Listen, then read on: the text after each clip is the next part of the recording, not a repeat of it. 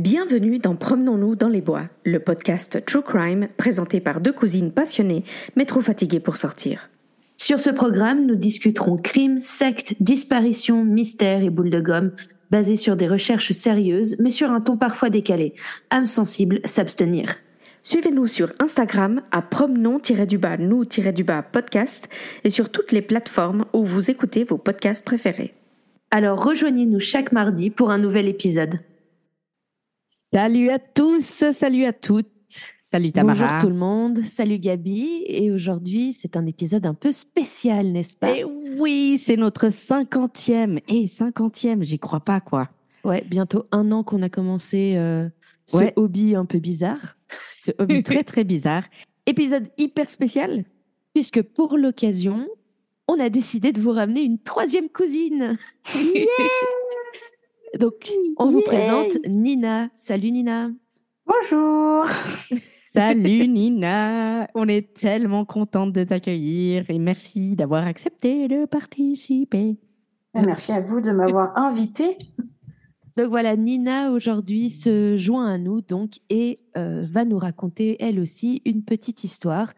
On s'est dit que c'était sympa de pour changer, voilà, d'avoir euh, Voilà. un troisième larron qui euh, venait de temps en temps et pourquoi pas commencer justement pour fêter le 50e épisode.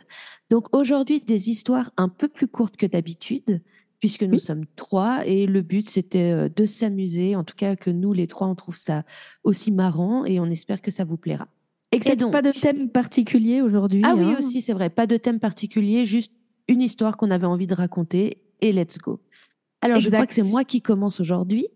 Euh, avec Tamara. une petite histoire. J'en avais parlé à Gabi quand c'est euh, venu euh, au jour, parce que c'est vraiment quelque chose qui date de cette année. Et j'avais dit à Gabi, il faut que j'en fasse un, un épisode hors série. Et puis finalement, bon ben, les circonstances ont fait que je me retrouve à en parler aujourd'hui. Alors, de qui, de quoi, de quoi vais-je vous parler? De qui, Je de comment? par- De qui, de comment, oui, voilà, de qui je me suis embrouillée. Bref.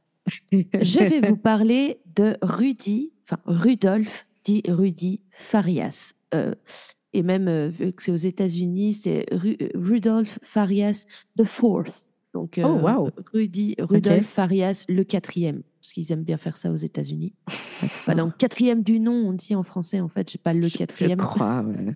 Le quatrième. le premier, le deuxième. Rudolf Faria 4. Très Alors, on va y arriver. Ne vous inquiétez pas, chers auditeurs. Euh, qui est Rudy? Alors, Rudy, euh, c'est un jeune homme qui a 25 ans, là, cette année, en 2023. Enfin, non, l'année dernière, en fait. J'arrive oui, pas à me faire, oui, j'arrive pas à me faire au fait qu'on est, on On est est en en 2024. 2024. On est en 2024. Qui est Rudy? Il vit euh, à Houston, au Texas, donc aux États-Unis. Il avait donc sa maman, son père et un demi-frère euh, qui était demi-frère par sa maman. Demi-frère qui avait 8 ans de plus que lui. Et c'était une famille euh, relativement normale. Euh, Le père était euh, officier de police dans la ville de Houston. Sa mère, j'ai pas d'infos sur son occupation professionnelle. En tout cas, dans ses jeunes, dans ses jeunes années.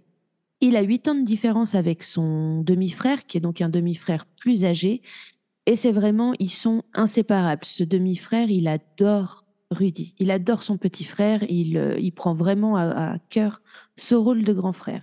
Ah, c'est Malheureuse- ouais. Malheureusement, la famille de Rudy va vivre euh, des passages assez difficiles, puisqu'en 2011, le grand frère de Rudy décède dans un accident de la route. Donc, euh, Rudy a euh, 13 ans à ce moment-là. Ah, c'est dur. Et c'est ouais, c'est extrêmement dur pour lui. Il perd vraiment euh, une, euh, comment dire, la personne la plus importante pour lui. Donc, il va vivre une forte dépression euh, et, et un, un deuil très difficile à, à surmonter. D'autant plus que la famille va vivre une autre tragédie trois ans après, en 2016. C'est que son père, donc officier de police, met fin à ses jours. Oh merde. Voilà. Ouais, donc dur. Euh, Rudy, non seulement a vécu le deuil de son frère, mais en plus maintenant vit le deuil de son père. Même s'il dit que son père n'était pas exactement présent, mais j'imagine, je veux dire, ça te laisse pas euh, insensible. Non, et puis les deux en pleine adolescence, ça doit vraiment faire mal. Hein. Voilà, donc il a 16 ans quand son père décède. Et puis en 2000, euh, attendez, je compte dans ma tête. En 2015, pardon. en 2015, Rudy a 17 ans. C'est un grand beau jeune homme. Apparemment, il fait déjà 1m80. euh, il est relativement normal, on va dire. Il, euh, est très déprimé. Il a quand même des- il a été mis sous antidépresseurs, il me semble, pour euh, essayer de surmonter euh, ses différents deuils. Malgré tout, il va à l'école. Il commence à travailler un, un job à temps partiel pour se faire un peu de sous, etc. Et un soir, en 2015, donc, il sort promener ses deux chiens. Voilà, enfin, sa mère est à la maison, il sort promener ses deux chiens. Et en fait, Rudy disparaît. Rudy ne Oh. revient pas à la maison. Les deux chiens finissent par revenir d'eux-mêmes, un le lendemain et un deux jours plus tard, je crois, mais Rudy ne réapparaît pas. Sa mère, dès le jour de sa disparition, enfin le jour même, le fait qu'il revienne pas, elle n'a pas attendu genre deux, trois jours, elle a tout de suite prévenu la police Mhm. qui s'est immédiatement lancé dans, dans des recherches, mais ils ont rien sur quoi travailler. Il n'y a pas de caméra genre dans, dans le, quartier résidentiel où ils, vivent. Il n'y a pas de. Ils pensent forcément à une fugue ou pire qu'il ait euh, décidé de peut-être mettre fin à ses jours également, que la dépression l'ait emporté. Aucun corps n'est retrouvé, en tout cas dans les jours qui suivent, ni les semaines, ni les mois qui vont suivre. La mère de Rudy va beaucoup parler, elle va lancer des campagnes de recherche. La mère de Rudy explique aussi à la presse et à tous ceux qui veulent bien l'entendre qu'elle est non seulement inquiète, parce que de toute façon, quelqu'un qui disparaît, c'est inquiétant, mais en plus, elle explique que Rudy a des difficultés d'apprentissage et un petit renta- retard pardon, intellectuel. Donc, il a 17 ans, mais que c'est plutôt un enfant de 10-11 ans. Elle crée un GoFundMe, vous savez, c'est ces campagnes euh, de collecte de, de sous pour l'aider à payer Ouais. les frais pour euh, se lancer à la recherche de son fils. Il y a des gens qui, chaque fois que quelqu'un dit Ah, je crois que j'ai vu Rudy, euh, même dans d'autres États, elle paye avec ces sous-là euh, le, le voyage pour aller sur place et investiguer, voir si elle, euh, y trouve Rudy. Donc elle, elle est vraiment, elle a perdu son fils aîné, elle a perdu son mari, et là c'est son dernier fils qui disparaît. Ouais, voilà. Donc Oh, chaud. Chaud, chaud, chaud. Et puis bon, on pourrait se dire, malheureusement, c'est une banale histoire de quelqu'un qui a disparu, parce qu'on on réalise pas, mais c'est des milliers de personnes chaque année, mais dans tous les Ouais. pays, qui disparaissent et dont on n'entend plus parler. Donc, on ne sait pas s'ils sont décédés, on ne sait pas s'ils ont refait leur vie, on ne sait pas. Et évidemment, pour les familles, c'est absolument tragique parce qu'ils n'ont pas de réponse. Ouais. C'est terrible de découvrir un corps, mais comme ils disent, au moins, tu as une réponse. Et puis au moins, tu as moins. un sens de, de- Tu peux faire ton deuil, tu peux. Ouais. Je sais pas comment dire, mais tu peux continuer un processus normal quelque part. Alors que quand une personne disparaît, il y a tout qui t'est enlevé, toutes ces possibilités-là te sont enlevées. C'est ça. Sauf que, évidemment, vous doutez que si je parle de cette histoire, c'est pas juste une banale disparition. Ah, j'en sais rien. T'as Non, mais une c'est parce que disparition. sinon, non, mais ça se trouve, mon histoire, elle est finie juste là et puis c'est tout. hein. Il a Ouais. disparu Il est et sorti. puis Voilà. fin. Fin. Merci, The Alien. Nina, c'est ton tour. Non, non, non. c'est beaucoup plus fucked up que ça. En juin de 2023, j'allais dire à nouveau juin de cette année. Non, Tamara, nous sommes en 2023. Non, toujours pas. Ça, ça veut dire que euh, de retour au boulot, je vais commencer euh, à écrire Le 2023 Tipex. partout au lieu Le Ouais, Tipex non. va être partout. En juin 2023, sur le porche, on va dire, d'une église du quartier, un homme est retrouvé inconscient, apparemment euh, blessé de plusieurs petites façons et non verbal. Donc, euh, apparemment, il n'arrive pas à parler. La police est appelée, une ambulance également. Il le fouille et il trouve une carte de crédit au nom de Gianni, donc la mère de Rudy. Et là, en fait, la police fait tout de suite le lien et dit Ah, bah, c'est Rudy. Et ils appellent Jen- Jenny qui arrive sur place et qui reconnaît Rudy. Et euh, genre, c'est un peu le What Qu'est-ce qui s'est passé? Il a l'air blessé, il parle pas. C'est un peu le. Il refuse d'être de monter dans l'ambulance. Donc, il est décidé qu'il monte dans la voiture avec sa mère, qu'elle l'emmène euh, à l'hôpital et Ouais. qu'il est suivi. Du coup, ils sont suivis par l'ambulance et par les flics. Juste, c'est combien d'années après qu'il ait disparu? J'ai j'ai Huit ans. pas... 8 ans, ok. Il a Putain, donc c'est beaucoup 25 quand même. Il a donc 25 ans en 2023. Ok. Et puis ils arrivent à l'hôpital et effectivement, Rudy euh, ne parle pas, a l'air euh, un peu anxieux, etc. Et puis sa mère le, le lâche pas, bah, comme on peut l'imaginer. hein. Après, ça Bah fait ouais. huit ans qu'il a disparu. Pendant que Rudy est à l'hôpital, Jenny fait tout de suite euh, une déclaration. Bah, la presse a été prévenue hein, quand même, euh, un homme trouvé. Puis le, mot, comment dire, le mot non, mais la rumeur se répand que, oh mon Dieu, le, le gamin qui avait disparu il y a huit ans est réapparu. Donc elle fait tout de suite une déclaration à la presse, comme quoi c'est effectivement bien Rudy, que effectivement il est à ce, moment-là non verbal, qu'il a l'air blessé et qu'elle remercie tout le monde de- de- du soutien qui lui a été apporté et que euh, maintenant euh, ils vont tout faire pour découvrir ce qui s'est passé et qu'il puisse guérir et reprendre euh, le cours de sa vie. Sauf que, évidemment, il se trouve qu'en fait, Rudy n'avait jamais disparu. Hein? J'adore, je vois la tête de Nina, genre, what? Il s'est En caché où? Alors attends. Il est resté au bout de la rue. Il attendait ses chiens. Ils sont jamais revenus. Non, non, vous n'êtes pas prête. En fait, pendant qu'il est à l'hôpital, Rudy n'est pas du tout non-verbal. Il se met à parler très vite. Ok. Et il parle notamment. Alors, je sais pas, je sais pas pourquoi. En fait, comment dire Il y a certaines circonstances où, malgré les, les, les articles qui commencent à ressortir depuis et même les vidéos, etc., il y a certaines choses qui sont vraiment pas claires. Et d'ailleurs, par exemple, les youtubeurs dont j'ai regardé les vidéos, ils le disent. hein. Nous, on nous dit ça, mais parce que la mère de, de Rudy, lorsqu'elle apprend qu'un homme a été retrouvé et que c'est Rudy, alors la mère de Rudy à nouveau, c'est Gianni. Juste, vous soyez pas étonnés si Ouais, je passe de Gianni à la mère de Rudy.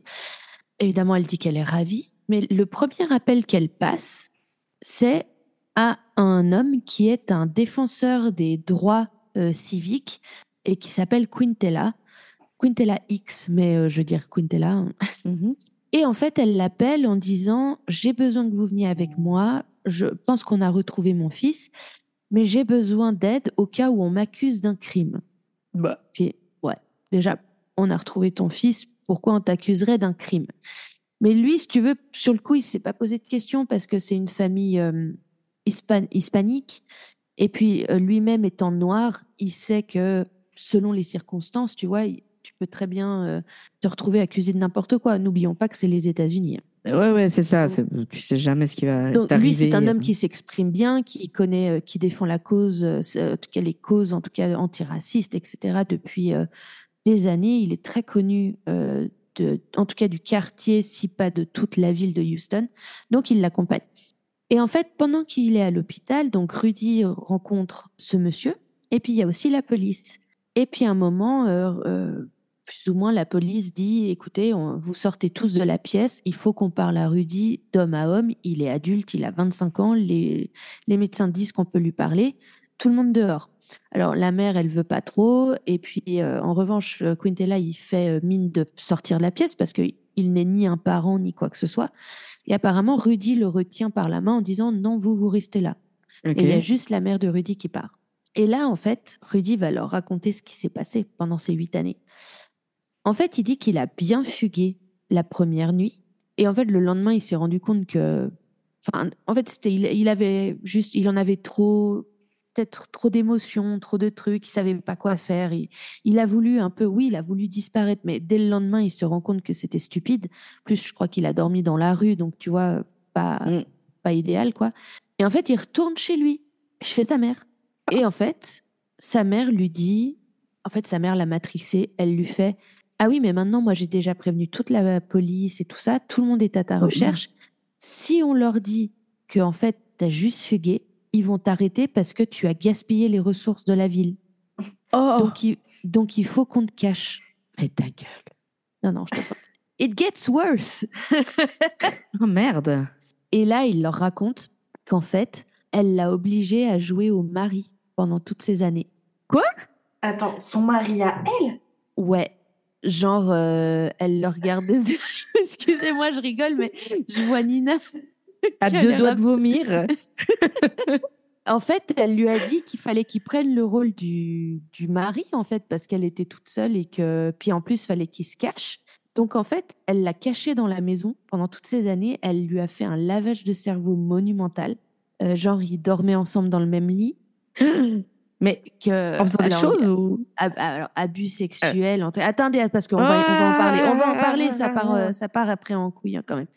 Abus sexuels, euh, la totale, euh, que, que par exemple quand la famille, parce qu'elle elle a de la famille, elle a des frères et sœurs, elle a que de la famille. Quand la famille venait euh, à la maison, lui devait se cacher. Donc il dit, il entendait depuis sa chambre tout le monde qui rigolait, qui faisait des repas de famille, et lui il n'avait pas le droit de se montrer. Ah putain. On dirait Harry Potter avec les Dudley. Alors là pour le coup, en, un trouve. peu pire, j'ai l'impression quand même. Alors, elle le, alors, elle, elle le battait pas ou quoi, mais il y a eu une énorme pression psychologique. Elle l'a complètement, elle l'a retourné comme une, comme une crêpe. Parce que c'est tellement difficile, tu sais, d'imaginer huit années comme ça. Ouais. Et lui, il dit que, évidemment, qu'il a, parce qu'ils lui disent, mais excusez-nous, euh, jeune homme, mais euh, vous avez jamais voulu partir. Il dit, mais si, évidemment, j'en ai discuté plein de fois avec elle. C'est pas genre, elle m'attachait ou elle m'a mis des menottes ou quoi que ce soit. J'aurais à tout moment pu sortir de la maison. Et des fois, il le faisait, il la laisse balader. Mais en fait, il avait tellement, elle lui avait, elle lui avait instillé une telle peur. Et puis, faut pas oublier qu'il était extrêmement dépressif à ce moment-là. Ouais. Et comme on le sait, la dépression, ça te fait pas euh, tourner rond au niveau des Mhm. neurones. Et donc, en fait, elle a profité de la faiblesse de son fils pour le, le, ouais, le matrixer, quoi. Et il lui dit que petit à petit, il leur dit, pardon, que petit à petit, il a commencé à prendre du courage et puis il demandait, mais pourquoi, euh, pourquoi on va pas juste à la police euh, et je me dénonce, euh, puis tant pis, on prend le risque. Pourquoi on prend pas un avocat pour m'aider dans ces démarches? Et elle lui disait toujours, bah, on n'a pas assez d'argent, tu peux pas, euh, ça, le, tu te rends pas compte, l'avocat va coûter des milliers et des milliers et des milliers de dollars qu'on n'a pas, tu vois bien qu'on vit pas très bien, etc. Donc au final, à un moment, il s'est retrouvé complètement ermite. Il l'accompagnait juste, elle, à son boulot où elle était gardienne de nuit, à un moment, je crois, dans un parking. Donc euh, c'était un peu ses sorties. Vous savez ce que c'est le pire? Enfin, non, pas le pire, mais à un moment, euh, Jenny a accueilli chez elle pendant un certain temps sa mère à elle qui avait un, un début d'Alzheimer et qui avait besoin qu'on s'occupe d'elle. Et la mère a dit à ses autres enfants, Rudy vit avec nous. Et tout le monde lui disait, oui, oui, si, ah well. Oh merde. Ouais. Non. Si, si, si. Donc en Oh, plus, tu vois, la grand-mère, elle s'est fait gaslighter à mort. Et Parce qu'ils se sont dit, la pauvre Alzheimer, elle raconte Ouais, des et puis conneries. c'est le deuil, euh, tu vois. euh, Rudy a disparu, et puis maintenant elle le voit, tu vois. Alors, juste qu'on sache, hein, Alzheimer, normalement, je crois, ne te fait pas non plus halluciner. Non, Non, mais euh, tu, tu peux confondre des gens, ça je sais, ouais. t'oublies les personnes, mais tu vois pas des personnes qui sont plus là. Voilà. Non. Alors, là où, quand je vous dis, tu savais, je vous disais tout à l'heure qu'il y a certains trucs, on n'est pas vraiment certain, enfin, nous, le public, de comment ça s'est vraiment passé, Ouais. c'est que en, directement en sortant de l'hôpital, euh, Quintella, donc l'homme, euh, l'activiste, fait une conférence de presse où il est en pleurs. Il explique ce qui s'est passé, que Rudy a été abusé sexuellement, que jamais il aurait pu imaginer une telle euh, situation, que cette femme est un monstre et que si et que ça. Qu'il a entendu que quand ils sont sortis de la pièce, Jenny est rentrée dans la pièce pour voir Rudy et qu'ils ils l'ont entendu dire Qu'est-ce que tu as raconté? Il faut que tu changes ton histoire, nanana, etc. Et donc, déjà, tout le monde aussi est un peu étonné en mode Ok, merci, mais pourquoi vous êtes là? Et en fait, ce qui se passe derrière, c'est que, alors évidemment, Jenny, elle euh, nie toute euh, accusation. Mais c'est au-delà de ça, c'est qu'au bout d'un moment, Rudy, lui, s'est senti assez bien pour parler directement à la presse. Et Ouais. il dit que Quintella ment que jamais il n'a été abusé par sa mère, sexuellement. Mhm. Sauf que, sauf que, moi, j'ai écouté ses interviews et je pense surtout qu'il sait pas ce que c'est parce qu'il dit, il dit, ma mère m'a jamais. euh, Il fait oui, je devais dormir dans son lit de temps en temps. Elle a un peu poussé mes limites et m'a m'a mis très inconfortable. Mais je lui disais non. Et puis après, elle demandait pourquoi, pourquoi, j'ai rien fait de mal. Donc en fait, il dit, il fait, euh, je me suis pas sentie agressée sexuellement, mais euh, c'est vrai qu'elle a poussé mes limites. Moi, j'ai envie de dire que ça ressemble à un discours de quelqu'un qui se rend pas compte qu'il a vraiment été agressé. Ouais. C'est-à-dire que lui, lui, il l'a pas vu comme une agression. il mais savait que pas c'était dire- pas bien parce qu'il se sentait mal à l'aise. Il a peut-être pas que- la notion. euh, Ouais, Bah, c'est ça. Mais mais il y avait quand même un acte. Bah, surtout qu'il explique pas vraiment ce que ça veut dire pousser ses limites, tu vois. Ouais. Parce que de ce qu'on sait, euh, des fois, elle rentrait dans la salle de bain quand il se douchait.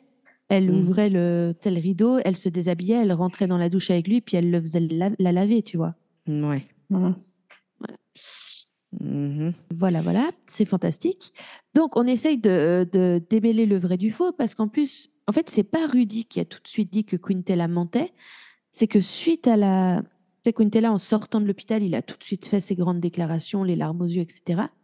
Et c'est la police, le lendemain de, de la découverte de, découverte entre guillemets hein, de Rudy qui fait une déclaration euh, publique, enfin une, une conférence de presse, et qui dit euh, au cas où Monsieur Quintella s'est exprimé hier, il a dit que de la merde.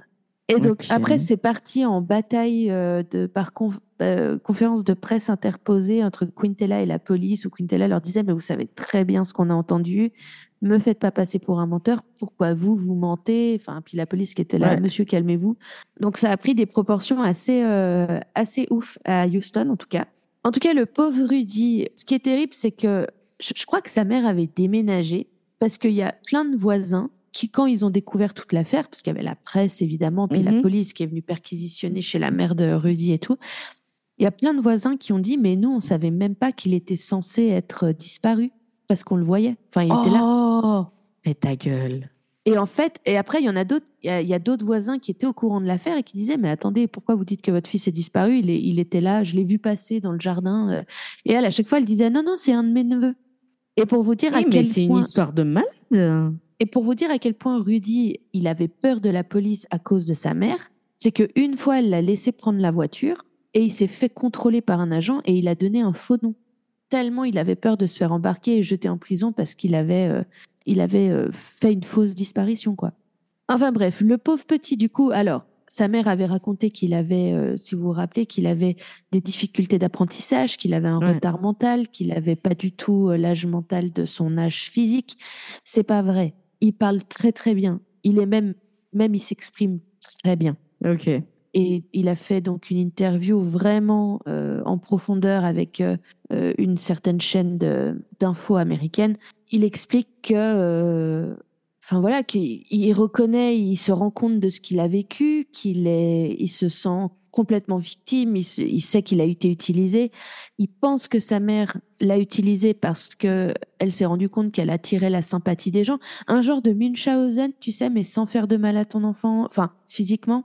Tu vois ce que je veux Ouais. dire? Euh, Parce qu'elle a, elle a récolté plus de 20 000 euros en donation pour l'aider dans les recherches pour Rudy. Et surtout, apparemment, le frère aîné de Rudy, qui est décédé à 21 ans, avait une assurance vie au nom de Rudy, dont Rudy était le bénéficiaire. Donc, en fait, elle a pu continuer à toucher cet argent. Enfin, sur les comptes de Rudy, vu qu'elle était avec Rudy. Hey, quoi. Et donc, Mais la euh, salope. Alors, il dit quand même qu'il n'a pas envie qu'elle aille en prison. C'est un cas de un syndrome de Stockholm complètement, euh, je dirais, clinique à ce stade. hein. Ouais, ouais, ouais. Je crois qu'elle va quand même aller en prison. Enfin, je suis pas sûre de quoi ils peuvent l'accuser réellement. Juste, euh, oui, de fraude à l'assurance potentiellement, de fraude à alors, Go- GoFundMe, euh, le site sur lequel elle récoltait les donations, l'a banni à vie, Ouais. Et euh, mais en soi, elle peut pas être accusée de kidnapping. Il était adulte, il avait le droit de sortir. Il y a des voisins qui l'ont vu sortir. Elle l'a jamais attaché. Tu veux, à, à comment tu arrives à prouver en fait la manipulation mentale tu Bah, vois? tu peux, hein, tu peux quand même. non, je sais, mais en plus, il y a toujours, tu sais, ce, ce stigma qu'un homme, tu vois, ne peut pas se laisser manipuler comme ça par une femme. Mhm. C'est à ce truc du il avait qu'à se lever et partir, tu vois? Oh, il y a des expertises psychiatriques que tu peux faire, de toute façon. Oui, mais, alors, mais c'est pas fini cette histoire. hein. Je veux dire, tout ça n'est arrivé qu'en juin et ça a commencé à se révéler euh, dans les semaines qui ont suivi. Donc j'imagine bien qu'il y aura une suite à ça. En tout cas, Rudy, lui, dans une interview, il dit, il fait, je veux la vie la plus simple possible. Je veux. euh, Moi, il dit, j'ai fini par m'enfuir parce que je me suis rendu compte que je méritais de trouver quelqu'un qui m'aimait vraiment. Oh, c'est Euh, triste. Il fait, je veux juste une vie normale, je veux une famille, je veux une voiture, je veux une maison, je veux un boulot et juste qu'on me fasse pas chier, quoi. Ouais. Donc bon, c'est tout le mal qu'on lui souhaite. Dieu merci, il n'a perdu que huit ans là-dedans. Et certes, euh, c'était huit trop longues années, mais il n'a que 25 ans. Et on va lui souhaiter d'arriver à refaire sa vie. euh. Et en tout cas, il veut plus voir sa mère. Et je crois à l'heure actuelle il- qu'il vit chez euh, une amie de sa mère. Parce qu'il avait toute sa famille qui était prête à l'accueillir, mais euh, je crois qu'il sentait pas, il avait pas trop envie. Je sais pas pourquoi. Donc, Il y a peut-être euh, aussi un côté où ils se disent, bah, va savoir quelle loyauté ils ont. la famille. Et puis au-delà de ça, est-ce qu'il y avait un sentiment de vous auriez dû savoir? J'en sais rien. Je sais pas, il a vraiment fait cette grande interview, mais euh, je crois qu'il s'est pas trop exprimé depuis. Mm. Je sais pas vraiment ce qu'il va, ce qu'il va pouvoir faire. Alors, euh, quand même, ce qui est bien, c'est que la ville de Houston l'a mis en contact en fait avec des assistants sociaux qui euh, dédiés aux adultes. Alors, en général, ce sont des gens qui s'occupent de personnes justement qui ont euh, des, des problèmes d'apprentissage ou des handicaps, etc. Mais là, en l'occurrence, ils ont décidé que effectivement, huit ans enfermé avec ta mère qui possiblement a abusé de toi, c'était, ça représentait un genre de handicap et qu'il avait besoin d'aide pour qu'on l'aide à, à se redresser, quoi. Euh, tout dans la joie et la bonne humeur, n'est-ce pas? Ah, putain, mais c'est quoi cette histoire, quoi? Mais franchement, j'espère qu'il la fout en tôle. J'espère. Et je sais Franchement. pas. Bah, Et Il y, a ouais. obstruction- il y a obstruction de justice, quand même, hein, je pense. Ah Parce oui, qu'ils l'ont quand même jamais- cherché. Oui, oui, puis elle a jamais prévenu qu'il était revenu, évidemment. Bah ouais. Il y a même une expertise psychiatrique qui devrait être faite sur sa mère. Je pense, je Ouais. pense que ça, si ça n'a pas déjà lieu- eu lieu, je pense qu'il y en aura une qui sera faite, ça c'est sûr. Donc voilà, c'était ma petite histoire euh, courte pour aujourd'hui. Euh, tu peux juste rappeler son nom à lui, s'il te plaît? Alors, Rudy, R-U-D-Y, Farias, F-A-R-I-A-S. Eh Et euh, juste ben, euh, pour la, la petite anecdote, je trouve bien les médias. Alors, on a les photos de lui qui ont été diffusées quand il a disparu à 17 ans, bien sûr. mhm. Mais dans toutes ses interviews depuis, son visage est flouté. Ok. Les, euh, les, les médias ont au moins fait une chose bien. Bah oui, quelque part, il a le droit d'avoir un... Oui, il a changé en 8 ans, fatalement. une vie privée à ce stade, quoi. Pour, voir, pour pouvoir repartir de zéro. Ouais, ouais, clair. Clair. Ah bah là, je crois qu'il faut qu'il change d'état, de nom, la totale. hein. Effectivement. Alors, Nina? mon Dieu. Nina. Ah, Nina. Nina. Qu'est-ce que tu je- nous racontes, Nina? Je sais ce que tu vas nous raconter. Je connais pas toute l'histoire, mais tu me coupes l'herbe- sous le pied parce que c'est un truc que je voulais raconter dans un épisode. Donc, au final, mais je suis trop contente de connaître les détails grâce à toi. Ah, bon, bah, désolée. Alors, j'ai des détails, mais j'ai pas non plus tout le détail parce que sinon, ça faisait trop. Donc, j'ai condensé vachement les Continue. informations. Très bien. On t'avait dit parfait. tranquille, Pour bien, truc, frustrer, euh, pour bien frustrer vos auditeurs, on a condensé les, les informations. Alors, moi, je vais vous parler euh, de Kiliki Sahari. Je Tes m'ex- souhaits. Merci. je m'excuse d'avance si j'écorche le nom. Alors, j'ai écouté plein de, de podcasts, enfin, de vidéos dessus, donc normalement, je le prononce correctement. D'accord. Je m'excuse d'avance si c'est pas comme ça. Donc, ça s'est passé en Finlande en 1953. Donc, c'est sur euh, la Mmh. disparition euh, de Kiliki Sahari. Donc, c'est euh, une jeune fille de 17 ans qui a disparu en rentrant euh, chez elle à vélo. Ok. Voilà. Moi, je, connais, tiens à préciser que je ne connais rien. Une jamais deuxième parler. disparition, donc voilà. Oui, voilà, Ah. c'est une disparition. euh, donc pareil, euh, donc je vais vous raconter. Donc Kiliki Sahari, elle est née le 6 décembre 1935 en Finlande. Elle est issue d'une famille de cinq enfants. Donc j'ai pas plus d'informations que ça sur euh, sur sa famille, mais euh, c'était une famille euh, normale Donc, c'est un- finlandaise. Et c'est ça qui est cool, c'est que c'est un vieux dossier. oui, Ouais, oui, on aime bien les, les- on aime bien les vieux dossiers, nous. Donc, c'était une fille sociable et travailleuse. Donc, elle avait 17 ans au moment des faits. Elle vit à la campagne avec ses parents près de Isojoki. Pareil, je m'excuse si j'écorche les noms des villes. Personne ne t'en voudra, t'inquiète pas. Pas de souci. Donc, elle travaille au service administratif de la paroisse au moment des faits, si jamais. Donc, elle était travailleuse, donc euh, elle travaillait à ce moment-là. Et c'est, ça se passe un dimanche soir. Elle avait quel âge juste, du coup? 17 ans. 17 ans. Donc, ça se passe un dimanche. C'est très important pour la suite des événements. D'accord. Enfin, très important. On se comprend. Donc, elle était en ville pour euh, un événement religieux qui était destiné euh, aux jeunes. Et puis, vers 22h, vers la fin de la soirée, elle décide de rentrer chez elle en vélo. Donc, elle rentre avec euh, une amie qui fait un bout de chemin avec elle, parce que le, le début du chemin était ensemble. Et ensuite, elle se sépare à une intersection. Le soir, ses parents, ne la voyant pas rentrer, ils pensent qu'elle est restée chez cette amie avec qui souvent elle fait un bout de route. Donc, ils se sont pas plus inquiétés que ça de pas la voir rentrer. Ok. Et en fait, c'est le lendemain que la paroisse joint les parents de Kiliki et qui lui disent euh, pourquoi elle n'est pas venue travailler parce que c'est c'était très rare qu'elle vienne pas sans prévenir. C'était pas dans ses habitudes. Elle prévenait toujours s'il y avait un souci ou quoi que ce soit. Et c'est là que ses parents se sont inquiétés. Ouais. alors quand même, c'est fou qui. Enfin, je, je, sais que c'est une autre époque, hein, mais mon gamin qui rentre pas, je te jure que j'appelle quelque part. Hein. mais vu qu'elle avait pour habitude, quand il y avait des événements comme ça, de dormir chez son ami, le soir même, ils se sont pas dit que quelque chose s'était passé. Ouais.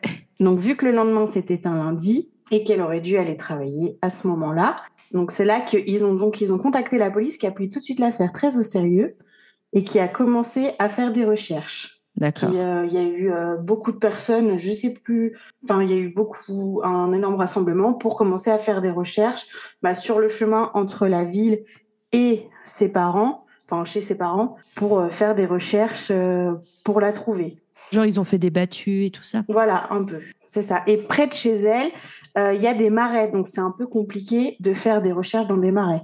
On mhm. bien. D'accord. On y va, on est trempé, le sol n'est pas palpable. ça. voilà.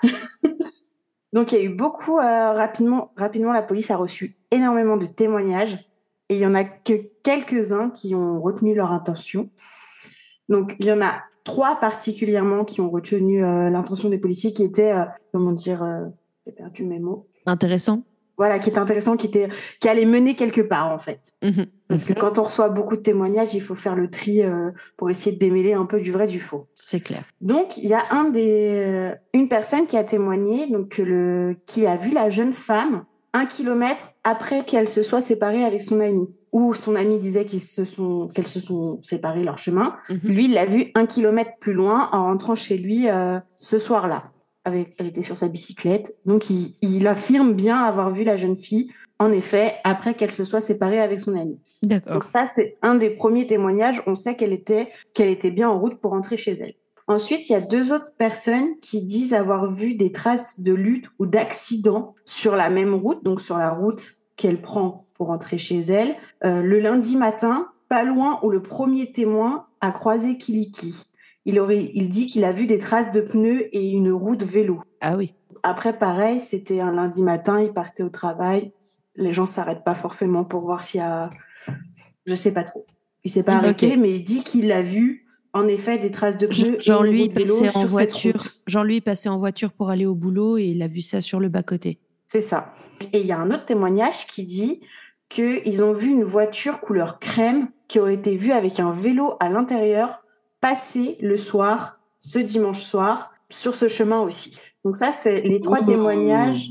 Voilà. Ça, ce sont les trois témoignages importants, on va dire, qui ça euh, relaie un peu les faits qui se sont passés. Donc on l'a vu, on a vu des traces de pneus et une roue de vélo et une voiture passer avec un vélo à l'intérieur. Ah, ah. Donc beaucoup de questions. Beaucoup, bah effectivement. Ça se passe le 17 mai 1953. Donc euh, les jours passent, les semaines passent et malheureusement les mois passent sans nouvelles, euh, sans, sans trouvailles, sans rien. Et euh, en juillet de cette année-là, donc il y a deux personnes qui vont se balader dans les marais et qui trouvent le vélo de la jeune fille, oh, pas loin, oh. à, à quelques centaines de mètres de la route. Et après examen du vélo, il ne serait pas dans le marais depuis le début. Il aurait été déposé là bien après les faits. Ouais, parce que en plus, si c'est à ces quelques centaines euh, de mètres euh, de la route, il l'aurait normalement facilement trouvé, quoi. Voilà, c'est ça. Donc, il aurait été déposé bien après. Ok. Et euh, il n'y a pas énormément de traces de rouille sur le vélo non plus. Donc, à supposer qu'il n'est pas là depuis, depuis longtemps. Ok. Et puis je crois que son vélo, euh, sa bicyclette était rouge, donc c'est quelque chose que tu vois. C'est pas qu'il n'était pas marron ou vert et ça se mélange au paysage. C'était une ouais, ça se repère euh, facilement. C'était une couleur assez voyante. Donc après expertise du vélo, en effet, il est constaté qu'il a été déposé après l'accident. Et les parents ont bien reconnu le vélo de leur fille aussi. C'était mhm. pas celui de quelqu'un d'autre. Ouais, ouais, ouais. Et c'est en octobre de cette année-là, donc avant, parce que bah, on est en Finlande, donc avant que la neige arrive et fasse disparaître les preuves, des dernières battues sont menées, des dernières recherches avec euh, plein de personnes qui se sont mobilisées. Donc c'est en octobre 1953. Donc le 10 octobre 1953, il y a la chaussure, sa chaussure à Kiliki oh. qui est retrouvée, oh.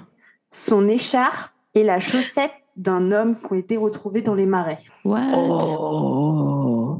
Oh, oh, oh. Donc ça, c'est le 10 octobre 1953. Et est-ce qu'on sait si, pareil, ça faisait longtemps que c'était là ou pas longtemps que c'était là? Alors, euh, pareil, d'infos? ça aurait été déposé apparemment après les événements, mais pas non plus des mois après. Je pense qu'en même temps que le vélo a été déposé, parce qu'elle a disparu au mois de mai, le vélo a été retrouvé au mois de juillet. Donc c'était à peu près euh, par là.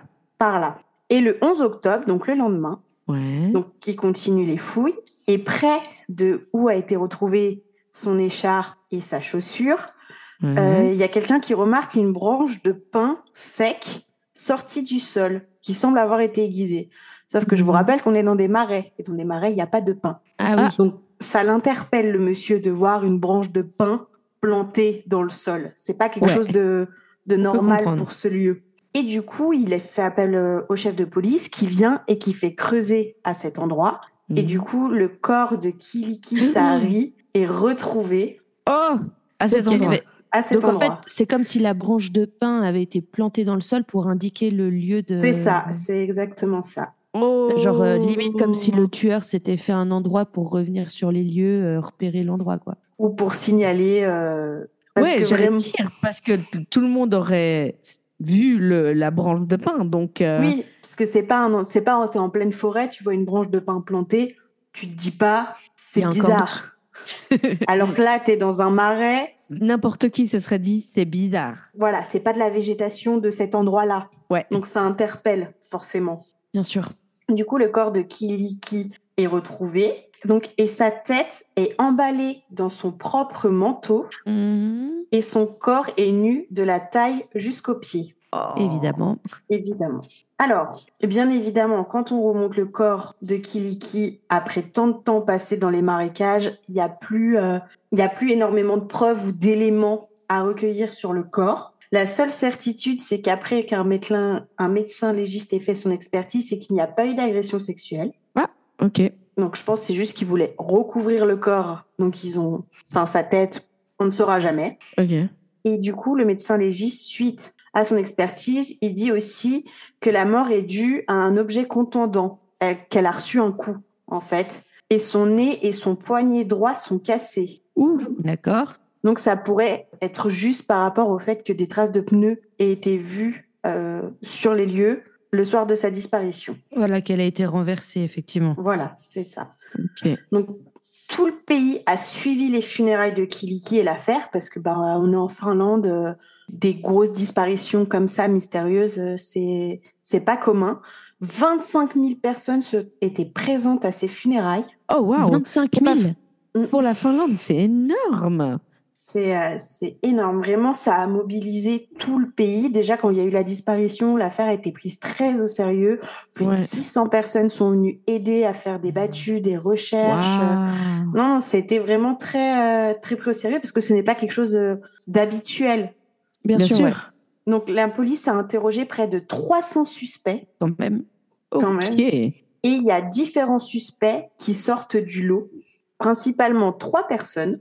Il y a Kauko Canervo, donc c'est un curé qui avait emménagé dans la ville de Merikarvia trois semaines avant l'assassinat de Kiliki.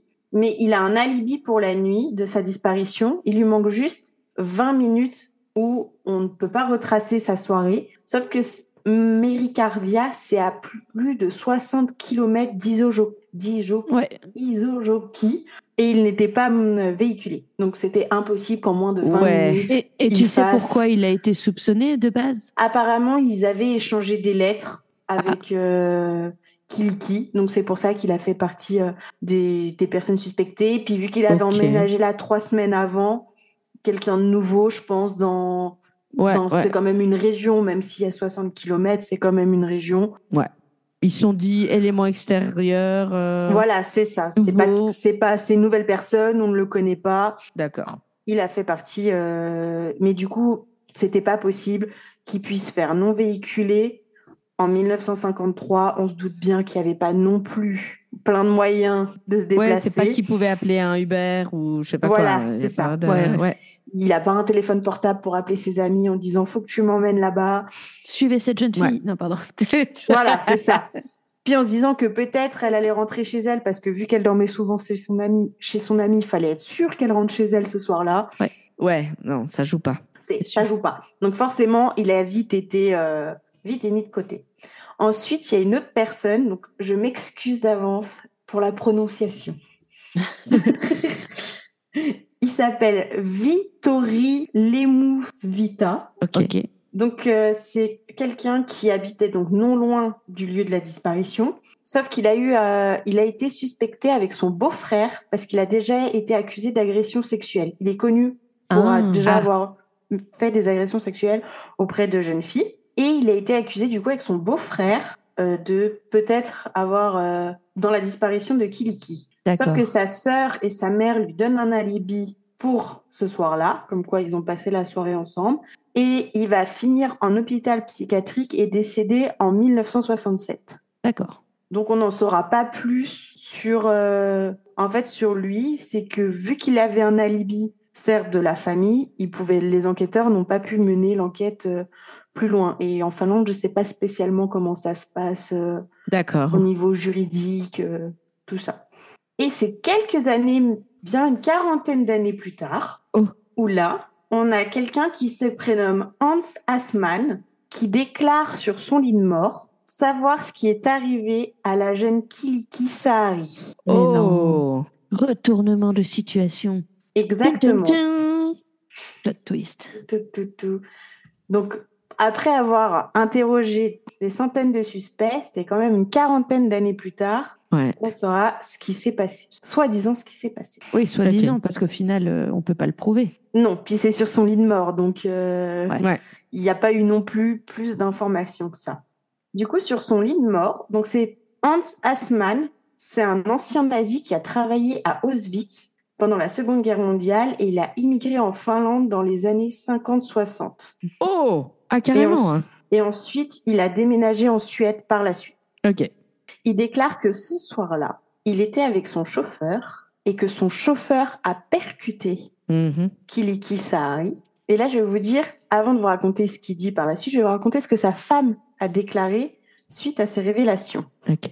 Sa femme a révélé que son mari et son chauffeur étaient près d'Isojoki la nuit du meurtre de Kiliki et qu'il possédait également une Opel couleur marron clair. Et on se souvient que l'un des témoignages disait Ah oui. qu'ils avaient vu une voiture crème, couleur crème, avec un vélo. Donc marron clair, crème, Ok. Ouais, ça passe.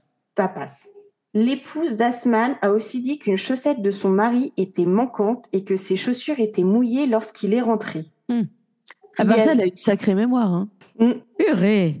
Et bon, elle déclare ça quand même une quarantaine d'années plus tard. Ouais, ouais, non, mais Ouais, c'est je pour veux dire, aussi de. Si tu Ah, vivais en Finlande à cette époque-là, c'était tellement une affaire bouleversante que tu en as forcément entendu parler. Ouais, ouais, c'est vrai. Donc, elle n'a rien dit non plus aussi pendant Ouais. toutes ces années pour, cacher, pour protéger, je pense, son mari. Et elle déclare aussi qu'il y avait une bosse sur la carrosserie de la voiture. Hmm. Et elle annonce aussi que son mari et son chauffeur étaient repartis quelques jours plus tard avec une pelle. D'accord. Donc voilà. Donc beaucoup d'éléments. Elle est sympathique, dis donc, la dame. euh, genre, euh, ah, Elle est- j'ai vu tout ça, je me suis pas posé de questions. Bah, c'est ça. pas Moi, j'ai vu, mais je me suis pas dit. euh, Oh, un petit lapin. Hein Ouais, voilà, un petit lapin ça. à enterrer quelque part. Ou nouvelle passion jardinage. Aussi, ouais. On sait pas. On sait pas.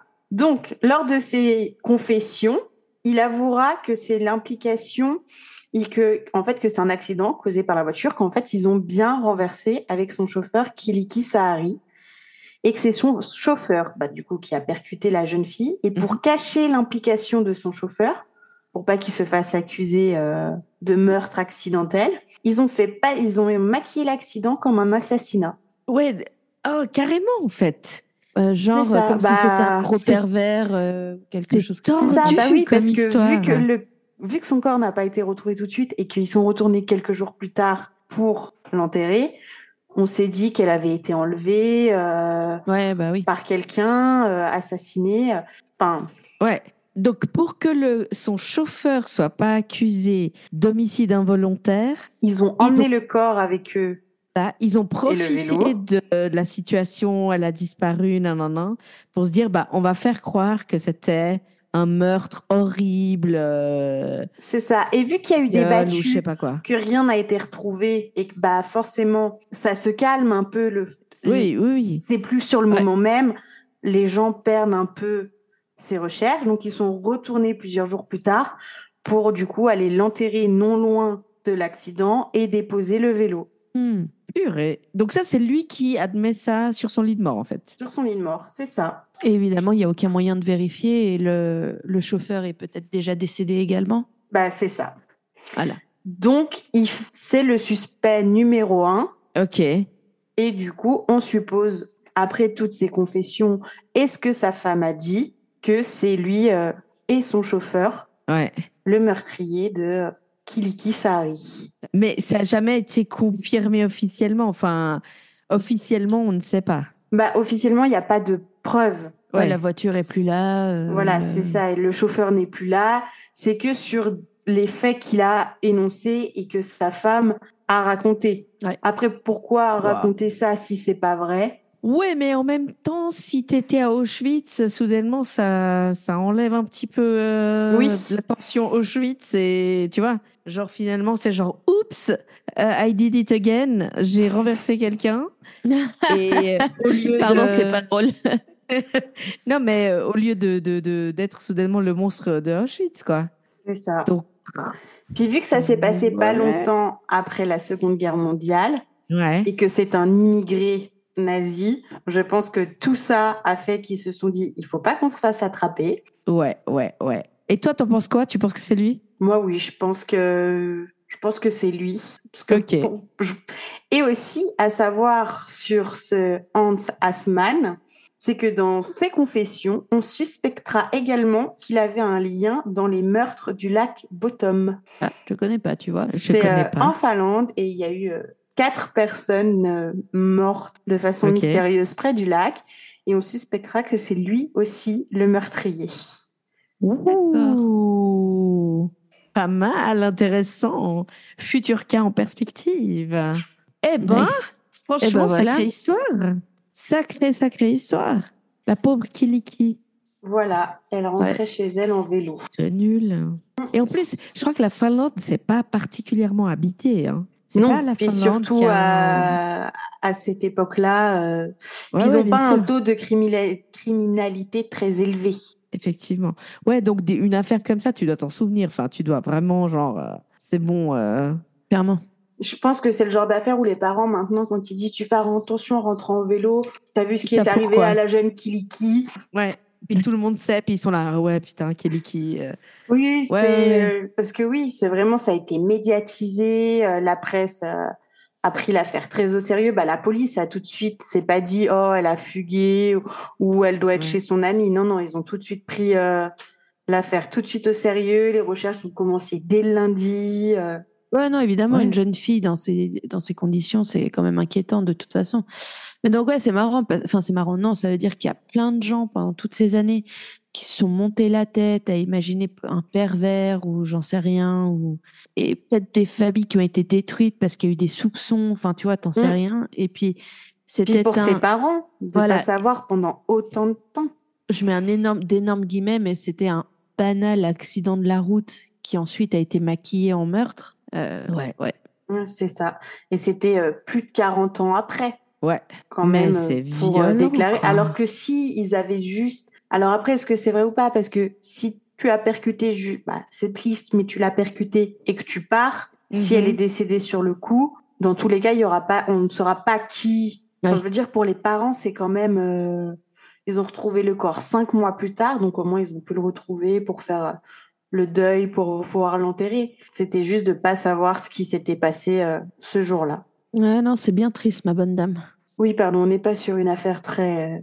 euh, Non, mais en même temps, c'est dans du Ah true bah. crime, c'est rarement. euh, C'est rarement gay. Hein. Rarement- on n'est on est, on n'est pas là pour ça. Ça, c'est un autre podcast. C'est vrai, mais sérieusement, à part ça, depuis qu'on fait euh, du true crime et qu'on fait les recherches et qu'on fait un épisode par semaine, avant, moi, je regardais beaucoup de true crime par plaisir. Mhm. Et en fait, euh, maintenant, nos recherches hebdomadaires me suffisent en général. J'ai quasiment arrêté de regarder du true crime. Ouais, pas moi. Je crois que je, je dois avoir un, un, un- un plomb en moins dans la tête ou quelque chose. Mais hum, Oh, j'écoute Non, mais du c'est true crime différent. toutes les semaines. hein. Un super podcast. c'est vrai, lequel, lequel? Alors, il me semble que c'est nous tiré du bas. Alors, il faut que vous sachiez quelque chose, chers auditeurs, c'est qu'on a plusieurs cousines qui écoutent Oui. le podcast, parce qu'on est une, fa- une famille euh, très fournie en femmes euh, fortes et de tête. Et ce sont nos premières critiques. Et croyez-nous, elles ne nous ménagent pas du tout. Absolument pas, non. On, a, On, s'en prend plein la gueule, hein, euh, je crois qu'on peut même plutôt dire. Non, on, on a mis les formes quand même. Ah bon? Ah bah dis donc, Euh, qu'est-ce que c'est quand tu l'aimais pas lesquelles alors Ouais, lesquels en, en forme de pic à glace dans ton cœur, voilà. Non, non, mais on les aime forcément, nos, nos, nos cousines. Mais c'est vrai qu'elles nous, elles nous disent quand ça va pas, euh, quand il y a un truc Voilà. qui joue pas. Vous avez dit ayez des critiques constructives. Ouais, ouais. Bah, on a eu. ouais, ouais. c'est sûr. Vous avez jamais sûr, dit comment sûr. fallait le dire. Aussi. C'est vrai, qu'est-ce- qu'on est bête. Ouais, t'as pas tort, t'as pas tort. Bon, Merci beaucoup, Nina. C'est une super histoire. Et moi, je la connaissais pas du tout en plus, euh, mais vraiment pas. Eh C'est ben, de très, très cool. Regardez, j'ai même une petite, petite photo. Oh, waouh, elle a ses notes. c'est Des chaud. notes imprimées avec Tu as, été, photos. tu as été sérieuse pour euh, préparer ce, cet épisode. Bah oui. Magnifique. J'espère ne pas Magnifique. avoir oublié trop d'informations. Mais non, c'était parfait. C'était très bien, très bien. Et ben, je vous remercie. Allez, Gabi, tu peux te lancer. Je me lance, je me lance. Alors, euh, moi, je vais vous parler d'un cas au Chili. Eh oui, Ah allons-y, allons-y. C'est un cas chilien très connu au Chili pour différentes raisons, principalement à cause de l'époque à laquelle euh, ça s'est passé. Ah ouais?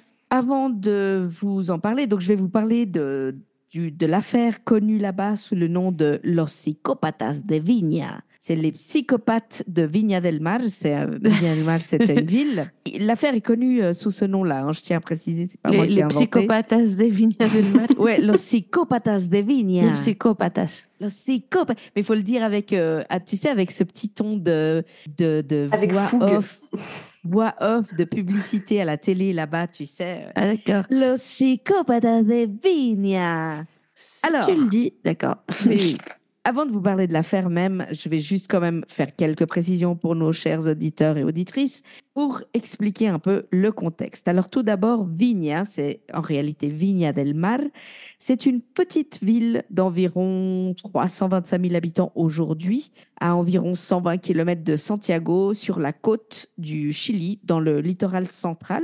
Et c'est une ville euh, ça- on en a plusieurs au Chili, c'est des villes euh, euh, jumelées entre guillemets, mais pas au sens où nous on l'entend, mais jumelées au sens où c'est deux villes pratiquement collées l'une à côté de l'autre, et il y a juste un pont qui les relie. Et dans le cas de Viña del Mar, l'autre ville, l'autre côté, l'autre pont, on va dire de la baie, c'est Valparaíso. Voilà. Dans le nord, on a euh, La Serena, Coquimbo, etc., etc. Alors, nous sommes donc dans le littoral, centre, euh, littoral central, oui, à Viña del Mar. Et notre affaire a lieu en 1980-1981. Petit contexte historique pour ceux qui ne savent pas ce que ça signifie 1980-81 au Chili, on est en pleine dictature militaire. Mais vraiment, Yep. hein. on a eu un magnifique coup d'État en 1973, magnifique, tout à fait ironique et sarcastique dans ce cas-là. Euh, Augusto Pinochet, le général, euh, le dictateur, est au pouvoir. La répression est sans précédent. Il y a des tortures, il y a des arrestations, euh, vraiment euh, tout ce qu'il y a de plus euh, illégal, euh, des assassinats. Les gens sont mis dans des centres de torture et ils sont ce qu'on appelle chez nous disparus. Ça veut dire qu'on ne les retrouvera jamais. Et la police, qu'on appelle là-bas carabineros, est un pan très très fort de l'armée. hein. elle dépend directement de l'armée. Et ils sont très puissants au Chili. Voilà, je, je vous laisse ça comme info pour vous situer plus ou moins. Le 5 août 1980, euh, on retrouve à Vigna une voiture abandonnée qui, entre guillemets, pend d'un côté, parce qu'il faut savoir que ces villes sont toutes en hauteur, c'est toutes des collines, hein, et elle pend un peu d'une avenue et elle est à deux doigts de tomber sur celle du bas, en fait. Alors bon, il, récupère la voiture, etc., etc. Et deux jours plus tard, on apprend que euh, lorsqu'ils ont récupéré la, voiture et qu'ils l'ont emmenée à la fourrière, hein, en gros, euh, la voiture est ouverte et on trouve à l'intérieur le corps de Enrique Gajardo Casales, qui est un ingénieur de 35 ans, professeur de technique électrique. Donc, c'est un gars qui donne des. C'est un ingénieur qui donne des cours de comment utiliser. Enfin, comment devenir électricien, en fait. Le médecin légiste va découvrir qu'il est. Il a été euh, clairement tué, assassiné par balle, le 5 août même, donc euh, le jour où en fait on a retrouvé euh, la voiture. Bon, c'est un peu étrange. Maintenant, à cause du contexte historique, trouver des gens soudainement morts, soudainement assassinés, c'est pas la première fois. Donc, les gens ne savent pas trop comment réagir, personne ne sait trop comment réagir, puis il y a quand même une enquête qui est lancée. Quelques mois plus tard, le 12 novembre 1980, on retrouve le docteur Alfredo Sanchez, euh, qui est un gynécologue de 34 ans et qui passait la soirée avec sa fiancée, une infirmière, Louisa Boll, Bolé, je sais pas comment ça se prononce. En fait, euh, lui, ils étaient dans la voiture, ils étaient en train de passer un, petit moment hein, d'intimité. Pas. Ouais, alors pas forcément euh, très avancé, mais je veux dire, bref, ils, étaient, passaient une jolie soirée dans la voiture, hein, au bord d'une euh, d'un petit lac comme ça. Comme par c'est plutôt c'est plutôt un étang, tu vois. Bref. Et il semblerait que donc elle, elle, elle va elle va dire à la police que deux hommes sont venus les aborder dans la voiture, qu'ils ont forcé le médecin à sortir et ils lui ont tiré dessus dans le thorax euh, deux balles. Et elle, elle a été euh, très brutalement agressée sexuellement, mais laissée en vie. Donc elle sera un des témoins principaux dans cette affaire, en fait. Donc là, ça commence à devenir un peu une affaire euh, dont on parle, parce que là, c'est plus une question de on retrouve quelqu'un, est-ce qu'il avait une application politique et donc euh, c'est pour ça qu'on le retrouve mort, etc. Là, c'est un couple qui était en train de passer une soirée euh, romantique. En plus, ils sont fiancés, hein, donc c'est pas non plus que c'était un truc euh, étrange ou non, ils passaient juste une soirée romantique. Non, et puis un couple a le droit de juste être, voilà, comme, tu dis, d'échanger un moment d'intimité dans une voiture un peu à l'égard du monde. C'est vieux comme le monde, ça, quoi. Exact. Là, la police réagit euh, vraiment, euh, vraiment sérieusement. Et puis, le public commence à, être euh, inquiété. Plusieurs journaux, parce que jusque-là, c'était des journaux locaux qui en parlaient. Et puis, à partir de là, ça va être mentionné de manière nationale. Le 28 février 1981, donc en gros, quatre mois après à peu près, on est en plein dans le Festival des Vignas euh, qui est un festival de musique très important en, Amérique du Sud. Des tas de, de, stars de la musique hein, gagnent des prix. C'est un prix assez important pour le monde euh, musical hispanophone, en tout cas. On retrouve Fernando Lagunas Alfaro, aussi dans une voiture, qui est un homme d'affaires de 54 ans, qui passait son temps avec euh, une jeune femme qui s'appelle Delia del Carmen González, qui elle a 24 ans et qui elle est une prostituée euh, connue du monde de la nuit hein, euh, à Avignon. Ils étaient en train de faire leur affaire dans une voiture et eux, ils sont tués les deux par balle. Trois coups de feu chacun, ce qui est tout de suite euh, considéré un peu comme de l'overkill, tu vois, que genre. Ouais, c'est beaucoup. Hein. ouais, un truc, c'est une balle pour tuer quelqu'un, et style exécution. Et là, c'était à bout portant en plus. Donc, si tu vois, c'est pas de loin. Il meurt sur le coup, évidemment. Le 25 mai 1981, deux hommes entrent dans un taxi, euh, prennent un taxi, lui demandent d'aller euh, dans une commune un peu en dehors de la ville. Et après quelques centaines de mètres de conduite, euh, les passagers demandent au taxiste de s'arrêter et sortent un pistolet et lui disent d'échanger sa place l'un avec l'autre. Donc en gros, le taxiste devient passager. Pendant qu'ils vont euh, là où ils devaient aller, en gros, le taxiste commence à devenir assez nerveux et il commence à, protester et à, à dire qu'il veut sortir de la voiture. Et il lui tire dessus, d'abord dans le dos, ensuite dans la tête. Et il laisse la voiture et le corps jetés dans une décharge publique. Ils ont par ailleurs volé tout l'argent qu'il y avait dans le taxi. Le même jour, alors qu'ils vont par ce même chemin, donc juste un peu plus loin, ils trouvent dans une voiture un homme qui s'appelle Jorge Inostroza, est euh, accompagnée d'une euh, d'une amie, Margarita Santibáñez, et elle, elle est avec son bébé, avec une petite fille. Les deux euh, meurtriers descendent de leur voiture, montent dans la leur. L'un d'entre eux prend Jorge, donc l'homme qui se trouvait dans la voiture, le font marcher jusqu'au coin de la rue et lui tire dessus mortellement. Donc Jorge Inostroza avait 51 ans. L'autre agresse sexuellement son amie, Margarita, qui se trouvait donc avec son bébé. Et puis celui qui a tué le, le bonhomme revient pour s'occuper du bébé pendant que l'autre termine son affaire. Ouais, c'était assez euh, dégueulasse apparemment. Le 28 juillet 1981, c'est le meurtre de Raúl Aedo León, qui est aussi taxiste, de 25 ans, qui lui est laissé dans une tranchée, tu sais, sur le bas-côté de la, de la route, comme ça, comme une... un- Ouais, entre Oui. deux terrains un peu. Exact. Les meurtriers euh, sont en train de partir et puis pour une raison étrange, il y en a un qui revient un peu en arrière pour voir quelque chose et il voit que le taxiste était encore vivant et qui essaye à quatre pattes de remonter cette, euh, cette tranchée et il l'achève d'une balle dans la tête. Voilà. Le Comme ça, c'est même fait. jour, Tu ne Voilà. remonteras point. et c'est vraiment ça. C'est exactement ça. Tu ne remonteras point. euh, reste là où tu es. Merci beaucoup. Le même jour, un peu plus loin, ils arrêtent une voiture dans la rue, dans la rue pardon, et à l'intérieur, euh, il y a Oscar Noguera qui a 25 ans. Ils le tuent de la même manière, euh, par balle, et ils agressent sexuellement son amie Ana Maria Guerrero, qu'ils laissent aussi en vie. hein. Euh, donc, euh, et apparemment, elle se fait violer par l'un des deux gars et l'autre euh, veut aussi la violer après et pour une raison ou une autre, il n'y arrive pas.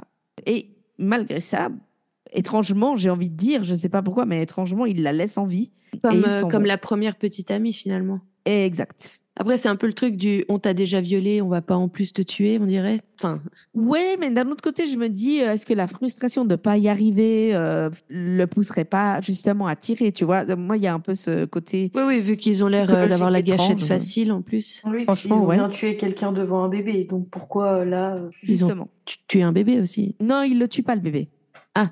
Oui, mais pas. il s'occupe de lui. Il s'occupe dans le sens, euh, il le prend pour pas qu'il pleure et pour pas Ah déranger. putain, parce que moi, euh, tu vois, à force de faire du true crime, j'ai cru qu'ils avaient fait un truc horrible au bébé, Ah tu non, vois. non, pardon, pardon. Alors, je me suis peut-être mal exprimée. Non, non. Et alors, euh, le bébé, euh, il Non, parce que moi, tu me dis, dans- le contexte- Oui, hein, parce que euh. moi, tu me dis, dans le contexte du true crime, il va s'occuper du bébé. Ouais, j'aurais dû, euh, j'aurais dû préciser. Non, Non, il, non, va non, il va border ont- le bébé. Ouais. Voilà. Mais littéralement. En fait, il veut pas que ça dérange son pote pendant qu'il est en train de violer la bonne femme, quoi. Ah, Donc, il s'occupe du bébé. Mais même la scène, c'est horrible. C'est horrible. Genre babysitting, tu vois. Il y a un cadavre un peu plus loin par terre du gars. Et puis, euh, le mec fait son affaire. Et après, Et il puis, dit, tiens, c'est à ton tour de prendre le bébé, quoi. Ouais. Et puis, en fait, l'autre, il n'y arrive pas. Peut-être parce que le bébé pleure, je sais rien. Et puis, en fait, finalement, euh, il laisse le bébé avec sa maman, en vie, les deux. Et puis, il se barre. Donc, tu vois, déjà, pour cette femme, le traumatisme a tellement de niveaux, quoi. C'est horrible. Et finalement, le dernier crime, le 1er novembre 1981.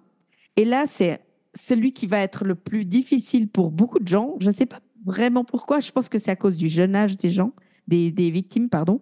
En fait, sous un pont à Vigna, ils retrouvent le corps de Jaime Ventura, de 17 ans, et euh, sa copine Roxana Venegas, de 22 ans, qui, semble-t-il, était aussi en train de passer un moment euh, tranquille d'intimité. Et euh, les deux ont été tués par balle. Alors, il n'y a aucune trace ni aucun lead a priori euh, concret dans les enquêtes policières. Pourquoi est-ce que je dis les enquêtes? Et ça, ça va être assez important. Pour une raison étrange, il y a deux enquêtes parallèles. Une, c'est un groupe spécial d'investigation qui est mis en place et qui est mené par Nelson Lidio. C'est un commandant de, des forces euh, armées ou autres. Je ne sais pas exactement quel est son rôle initial. Et puis, c'est un peu une sorte de super police. Je ne sais même pas comment ils se sont, eux, expliqué ce, à quoi servait ce groupe, tu vois. Mais ils ont mis en place, c'est comme si le gouvernement met en place une commission spéciale d'enquête pour ces meurtres-là, tellement ils sont horribles. Et d'un autre côté, bah, il y a des fonctionnaires spécialisés euh, de police, de la brigade de police qui s'appelle OS 7, ce qui m'a fait rire, évidemment, OS 117. euh, Coïncidence totale. J'ai pensé hein, à ça tout de suite. Bah, évidemment, moi aussi. Ce qui est fou, c'est qu'il y a zéro coopération entre les deux, euh, entre, les, entre les enquêteurs des deux groupes, mais aucune. Et ça crée énormément de frustration chez les uns et chez les autres, en fait, parce qu'ils communiquent J'imagine pas, bien. ils se donnent aucune information ni rien. Le peu qu'ils ont, c'est d'abord les témoignages des survivantes, qui sont euh, des femmes, et leurs portraits robots qu'elles ont euh, fait avec justement, tu sais, ces bonhommes qui viennent et qui dessinent pendant que tu leur expliques de qui quoi laisse, euh, qu'est-ce qu'est-ce que c'est ça. Tellement admiratif de ce métier d'ailleurs. Franchement, je sais pas comment ils font. Tu leur dis, oui, je crois qu'il avait les yeux un petit peu comme ça, puis le gars, il te le dessine. Enfin, déjà, moi, je suis pas sûre que je me souviendrai de la gueule de qui que ce soit. Et ils ont la certitude qu'il s'agit de deux meurtriers, et pas plus ni moins. Donc, ils- tout le monde dit, non, il y avait en tout cas deux gars. Plus, bah, on sait pas, mais on en a vu que deux, en tout cas. Donc, voilà. Ils savent aussi qu'ils ont un pistolet Colt 38 spécial, et euh, de manière générale, ils agissent à visage découvert. Donc, alors qu'ils laissent des survivants, ils ne se cachent pas du tout le visage. Donc ça, c'est les seuls éléments qu'ils ont de manière concrète. Autant vous dire que la population de Viña del Mar est terrorisée. Déjà, on vit une époque qui est pas simple en soi, mais là, c'est... Ils ne parlent que de ça, la presse ne parle que de ça, c'est vraiment extrêmement problématique. Le groupe spécial d'enquête, là, qui s'est créé, la Super Police, est, comme je l'ai dit, mené par Nelson Ligio. Début 1982, donc même pas deux mois après, euh, après le dernier meurtre, à ce stade, comme il y a eu parfois plusieurs mois entre euh, un meurtre et l'autre, ils pensent que c'est pas encore fini, ils ne savent pas, tu vois. Il fait arrêter un homme qui se nomme Luis Gubler Diaz. Et c'est un peu étrange parce que il le fait arrêter avec un décret spécial qu'il a demandé au gouvernement. C'est-à-dire qu'il passe pas par le, les canaux usuels, le procureur au ministère public, euh, qui, donne, qui émet un mandat d'arrêt, etc., etc. Lui, il passe par un décret spécial qui a été signé par un général de l'armée, euh, on ne sait pas qui. euh. ils prennent Luis Gubler Diaz et ils donnent pas beaucoup d'informations. La seule chose, c'est qu'il fait une conférence de presse en disant on a un suspect qui est très, très probablement c'est lui. On est en train de l'interroger. On donnera plus d'informations quand on en aura. Près de sept jours plus tard, il présente un dossier au ministère public et le ministère public fait immédiatement relâcher Luis Gubler Diaz en disant les gars, vous avez rien du tout. Vous avez que dalle. Et franchement, c'est un peu limite limite. Mais ça s'arrête là. Pour le public, on n'en sait pas plus. Le 7 mars 1982, donc en gros, quatre mois après le dernier, les derniers meurtres, l'autre euh, brigade d'enquête, donc la brigade OS7, annonce l'arrestation de deux anciens policiers hautement suspects, Carlos Top Collins et Jorge Sagredo Pizarro. Les deux, pratiquement tout de suite, confessent leur crime. Ah ouais? Ouais, ils reconnaissent. Alors, en réalité, ce qui s'est passé, c'est qu'il y a un flic qui est allé dénoncer l'un d'entre eux à cette brigade spéciale, à cette brigade OS7, en disant, en fait, il y avait plein d'éléments qui jouaient pas par rapport à mon collègue. Je lui ai posé des questions et au bout d'un moment, ça l'a vraiment énervé. On dirait que ça l'a énervé que je lui pose des questions. Et il était tellement enragé que je lui pose ces questions qu'il m'a juste dit oui, c'est moi. C'est moi qui ai fait ça. Fais-moi pas chier. Fais gaffe si tu continues à me poser des questions, je te bute aussi, etc., etc. Du coup, le gars est allé le dénoncer. Et à tout ça, la police du groupe OS7 qui prend cette dénonciation assez au sérieux, parce que l'autre dénonce quand même un collègue. Hein. C'est un flic qui dénonce un autre flic. Ils vont quand même regarder son dossier et ils voient qu'en fait, euh, Sagredo avait déjà un antécédent. Comment tu dis quand tu exposes euh, sexuellement un mineur? Euh, Enfin, euh, Enfin, en gros, Ah. il, ouvrait, il ouvrait ses De vêtements pour qu'on regarde son. Pédophilie? Non, euh, oui, pédophilie, mais c'est. Ah, Non. C'est quand tu- euh, exposes. Ouais. Tu vois, Ah. exposition indécente, là. ou Oui, je sais voilà. pas ce que c'est exactement, mais, mais devant des mineurs, en gros. Quand la brigade OS7 arrête Sagredo, parce qu'en gros, il est un peu suspect, puis il a soi-disant confessé, Sagredo confesse devant cette commission, mais il dit, ben voilà, mon pote euh, qui fait ça avec moi, c'est Top Collins, et c'est comme ça que les deux, bah, ils disent tout, ils racontent tout, et puis euh, on va de l'avant. Alors, ils confessent leur crime d'abord devant la brigade OS7 et ensuite devant les responsables du ministère public. Donc, c'est clair, il n'y aura même pas un vrai procès en réalité. Ils sont reconnus coupables et condamnés à mort en première instance le 8 janvier 1983. Ils vont faire appel de la condamnation à mort. Ça veut dire ils reconnaissent qu'ils sont coupables, mais ils estiment que la condamnation à mort, c'est un peu abusé. La sentence sera pourtant confirmée en appel et elle sera ensuite ratifiée à l'unanimité par la Cour suprême le 17 janvier 1985. Donc en gros, ils ont fait appel, ça va à la Cour d'appel. Ils refont appel, ça va à la Cour suprême et il n'y a plus rien après. hein. Ils ont quand même Alors, tué pas mal de monde. Hein. Euh, oui, oui, oui, absolument. Ils ont tué, agression sexuelle. euh. Exactement. Et les deux condamnés demandent quand même la grâce présidentielle à Augusto Pinochet parce qu'ils se disent mais on était flics, on est du bon côté de, de la dictature. Enfin, tu vois ce que je veux dire? Mhm. Augusto Pinochet va dire non, non, merci, euh, je veux pas de votre histoire. Là, ça- franchement, Là, quand même, euh, c'est difficile j'ai pas besoin de ça, quoi. Je... Ouais, c'est un peu ça. Non, mais la grâce, ça va, ils n'ont pas exagéré du tout. Et voilà.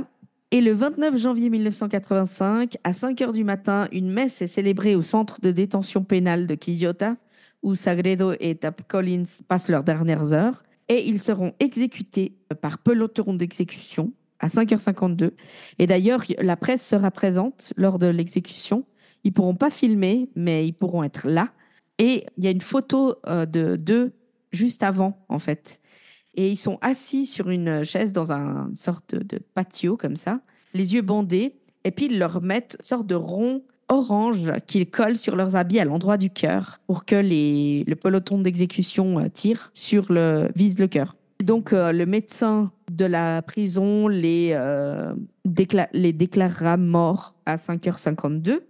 Ça, c'est en gros l'histoire des psychopathes de Vigne. À tout ça, je vous ai pas donné énormément de détails, mais je tiens juste à préciser que j'en ai pas non plus des tonnes. Ça veut dire que j'ai pas beaucoup de détails entre chaque meurtre de ce qui s'est passé, de parce que vraiment les flics n'avaient rien. Il y avait, il y avait pas de traces. Ils avaient des gants apparemment. Il y avait Mm. pas de traces. Ah, euh, autant vous dire que Chili 1980, ah, l'ADN, on sait même pas ce que c'est. Enfin, voilà, c'est un contexte qui fait qu'ils ont vraiment rien. Mais, et là, ça, ça m'a. Quand j'ai découvert ça, j'étais là. Mouah, petit plaisir d'offrir. La grande question que certaines personnes se sont posées, c'est premièrement, pourquoi il y avait deux enquêtes parallèles? Pourquoi faire exactement? Ouais. Et deuxièmement, c'est qui ce Luis Gubler Diaz qui s'est fait arrêter pendant une semaine et relâché parce qu'il n'y avait rien du tout?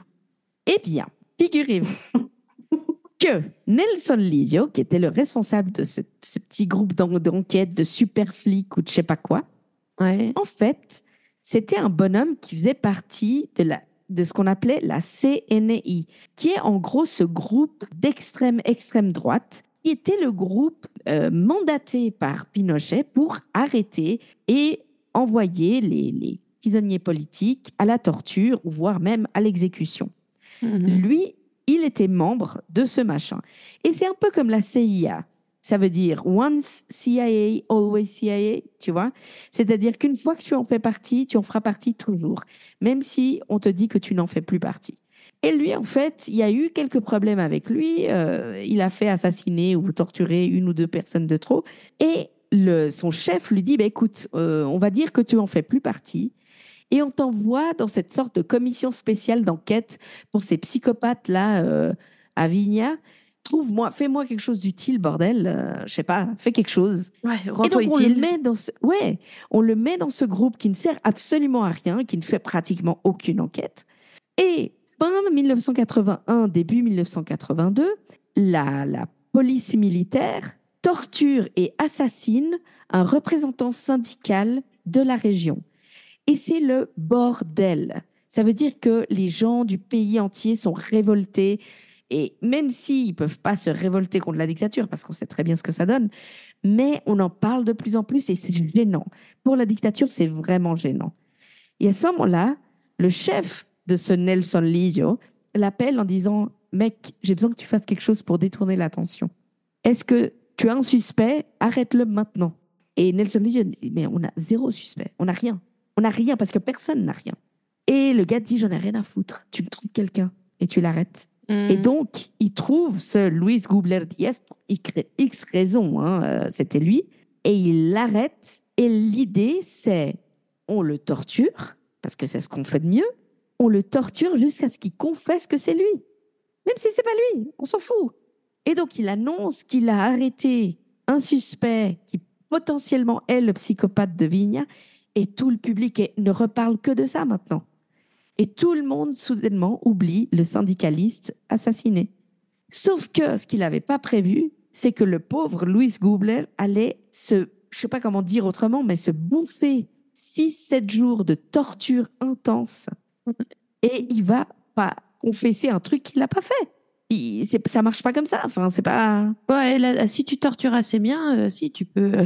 On est, on est d'accord, mais. Moi, tu t'approches de moi avec une pince qui a l'air coupante, euh, j'ai tué GFK, il hein, n'y a pas de problème. Hein, ils n'ont pas pris le bon gaillard, quoi. Ils n'ont pas pris le bon gaillard, ou alors ils n'ont pas été assez clairs sur ce qu'ils voulaient qu'ils fassent. Je sais pas. Je comprends pas ce que vous voulez. Mais quoi? À vous Oui, j'ai mangé le dernier bout de pain. C'était exactement ça. Et donc, quand ce Nelson Lee a dit Bon, bah, c'est bon, on a arrêté ce Louis, mais normalement, quand on arrête quelqu'un, on doit euh, transférer ça au ministère public. Et son chef lui T'inquiète, je te signe un décret qui passe outre le ministère public. Comme ça, tu as le droit de l'arrêter sans le présenter à personne, sans aucun motif. Tu n'as rien à donner aux tribunaux, rien du tout. Vas-y, arrête-le. Donc, il lui signe ce putain de décret. Manque de bol. Ce décret a un temps limité. Il a une limite de six jours. Et donc l'autre le torture et le torture en se disant mais bordel, il va avouer. Il avoue pas. Et donc au bout de six jours, il appelle son chef en disant euh, le gars, il a rien dit. Hein. Qu'est-ce que est-ce que vous pouvez me me prolonger le putain de décret? L'autre dit tu sais quoi, t'es une merde. T'es une vraie merde. non, je te le prolonge pas. et donc il est obligé de torturer quelqu'un comme il faut. Mais c'est ça quoi. il lui dit non, non, bah, chose à faire. ministère public. You had one job. oui, c'est vraiment ça. Et il, dit non, mais vas-y au ministère public avec un peu de bol, il te croit, quoi. Puis le ministère public, c'est de ma gueule. Ce mec, c'est personne, il était nulle part. De quoi vous me parlez, quoi? C'est quoi ce bordel? Libérez-le tout de suite, enfin. Enfin, qu'est-ce qui vous prend?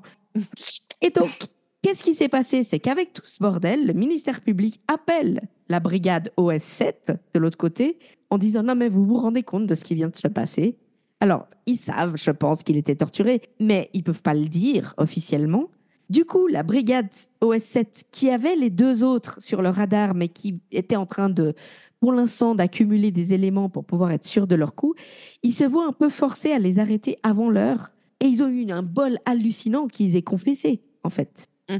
Pourquoi je vous raconte tout ça? Bah Parce que ce putain de Nelson Lizio, qui était ce chef de super flic de merde, eh ben, il s'est fait dénoncer dans les années 90 et, au-delà. Et il a été officiellement mis sous contrôle judiciaire vers 2015 par là. Et finalement, le ministère public l'a fait juger. Et en 2018, il a été condamné à 5 ans et 1 jour de prison pour enlèvement, torture et assassinat, ou en tout cas participation à. Il fait appel et ça va à la Cour d'appel de Santiago, qui en 2022 non seulement confirme la sentence, mais en plus lui rajoute 5 ans. Parce que, mm-hmm. entre-temps, ils avaient eu de nouvelles preuves. Et donc, il est condamné à 10 ans plus un jour. Et là, il a refait appel à la Cour suprême. Et en tout cas, de tout ce que j'ai pu chercher, pour l'instant, il n'y a rien.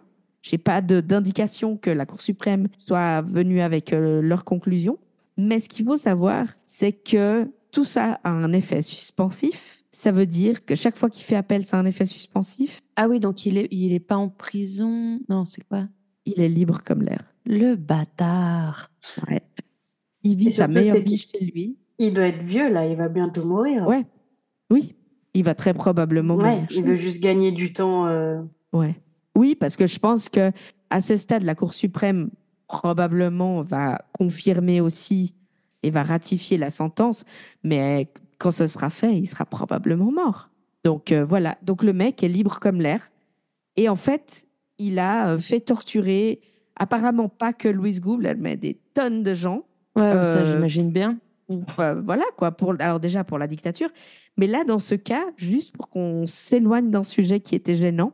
Et voilà, Donc ça, c'était la petite annexe de mon histoire, l'affaire des psychopathes de Vigne, qui étaient des flics qui probablement pensaient qu'en dictature, c'était pas si grave de trouver des, des morts un peu partout, parce que finalement, il y en avait tout le temps. hein, Fantastique.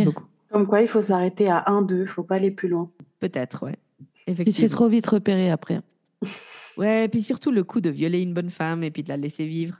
Puis refaire la Je même que- devant, euh, devant son bébé à la deuxième.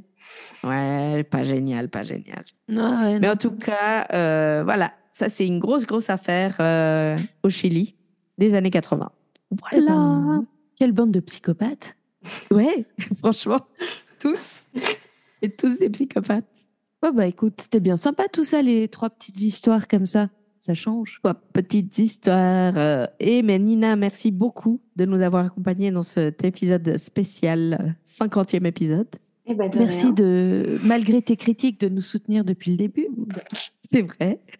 C'est pour vous améliorer. Je vais t'aider à t'améliorer, tu vas voir. Non, je... T'es sûr mais que t'as envie de me provoquer en ce moment? Non, non. non, non, non. Non, mais alors pas. oui, euh, effectivement, genre, on, on rigole, mais euh, les critiques constructives qu'on a reçues au début de notre famille principalement, car ce sont nos premières auditrices, nous ont beaucoup aidés. C'est vrai. Euh, voilà. Et puis, euh, à nouveau, juste soyez gentils avec nous si vous voulez faire une critique constructive, parce qu'on est un peu sensible, n'est-ce pas? Oui. Voilà. Oui, s'il vous plaît. Et surtout Mais parce qu'on est en train d'apprendre plein de façons différentes de tuer des gens. Donc, Et à mais surtout parce qu'on est sensible. surtout parce qu'on est sensible. Alors, euh, quitte, à, embêter Nina jusqu'au bout, on fait comme d'habitude le petit rappel. Vous pouvez nous écrire sur Instagram, nous suivre à Promenons-nous podcast et également nous écrire par email à promenons.nous.podcast.gmail.com si vous êtes timide ou que vous n'avez pas Instagram et on accepte volontiers euh, juste un message pour nous dire si vous aimez bien le podcast ou si vous avez des thèmes ou des sujets, euh, des affaires euh, spéciales à nous proposer. On prend toutes les propositions et on regarde toujours avec attention si on peut en faire un épisode, s'il y a de quoi vous en parler pendant au moins une petite heure pour vous occuper comme ça euh, en ce début de semaine. Exact. Et on espère que l'épisode vous a plu. On espère que ça a plu à Nina de participer. Ça a l'air de lui avoir plu en tout cas. Et on se retrouve la semaine prochaine pour un nouvel épisode. Merci beaucoup Nina. Bah, Merci. Nina.